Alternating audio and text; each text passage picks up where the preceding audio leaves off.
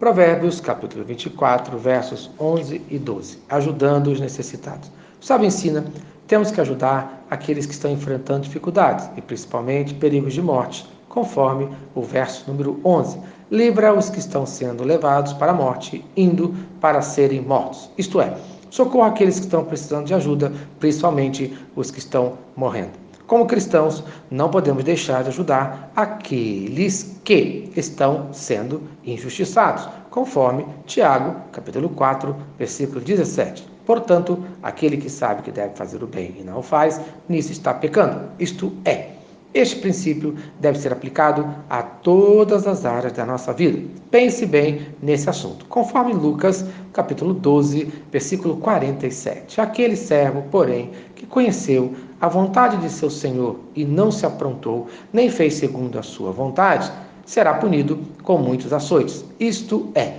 você arcará com as consequências dos seus atos, conforme o versículo de número 12. Se disseres, não soubemos, não o perceberá aquele que pesa os corações? Não o saberá aquele que atenta para a tua alma? E não pagará ele ao homem segundo as suas obras? Isto é, não venha com desculpas esfarrapadas. Deus conhece os nossos pensamentos e intenções. Você pode até enganar aos que estão ao seu redor, mas Deus jamais. Conforme Provérbios, capítulo 16, versículo 2.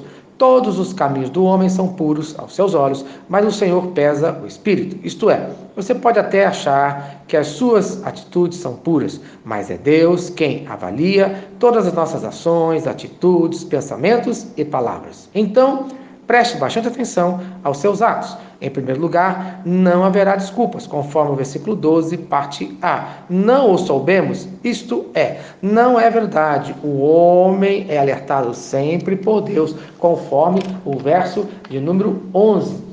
Deus alerta o homem da sua responsabilidade e várias outras passagens da Bíblia falam da nossa responsabilidade em relação ao próximo, conforme Gênesis capítulo 4, versículo 9. Disse o Senhor a Caim: Onde está Abel, teu irmão? Ele respondeu: Não sei, acaso sou eu guardador de meu irmão? Veja que atitude mentirosa e covarde. Muitas vezes agimos da mesma maneira. Em segundo lugar, você vai ser julgado pelo que você faz, conforme o verso número 12, parte B. E não pagará ele ao homem segundo as suas obras, conforme 2 Coríntios, capítulo 5, versículo 10. Porque importa que todos nós compareçamos perante o tribunal de Cristo, para que cada um receba segundo o bem ou mal que tiver feito por meio do corpo Amém.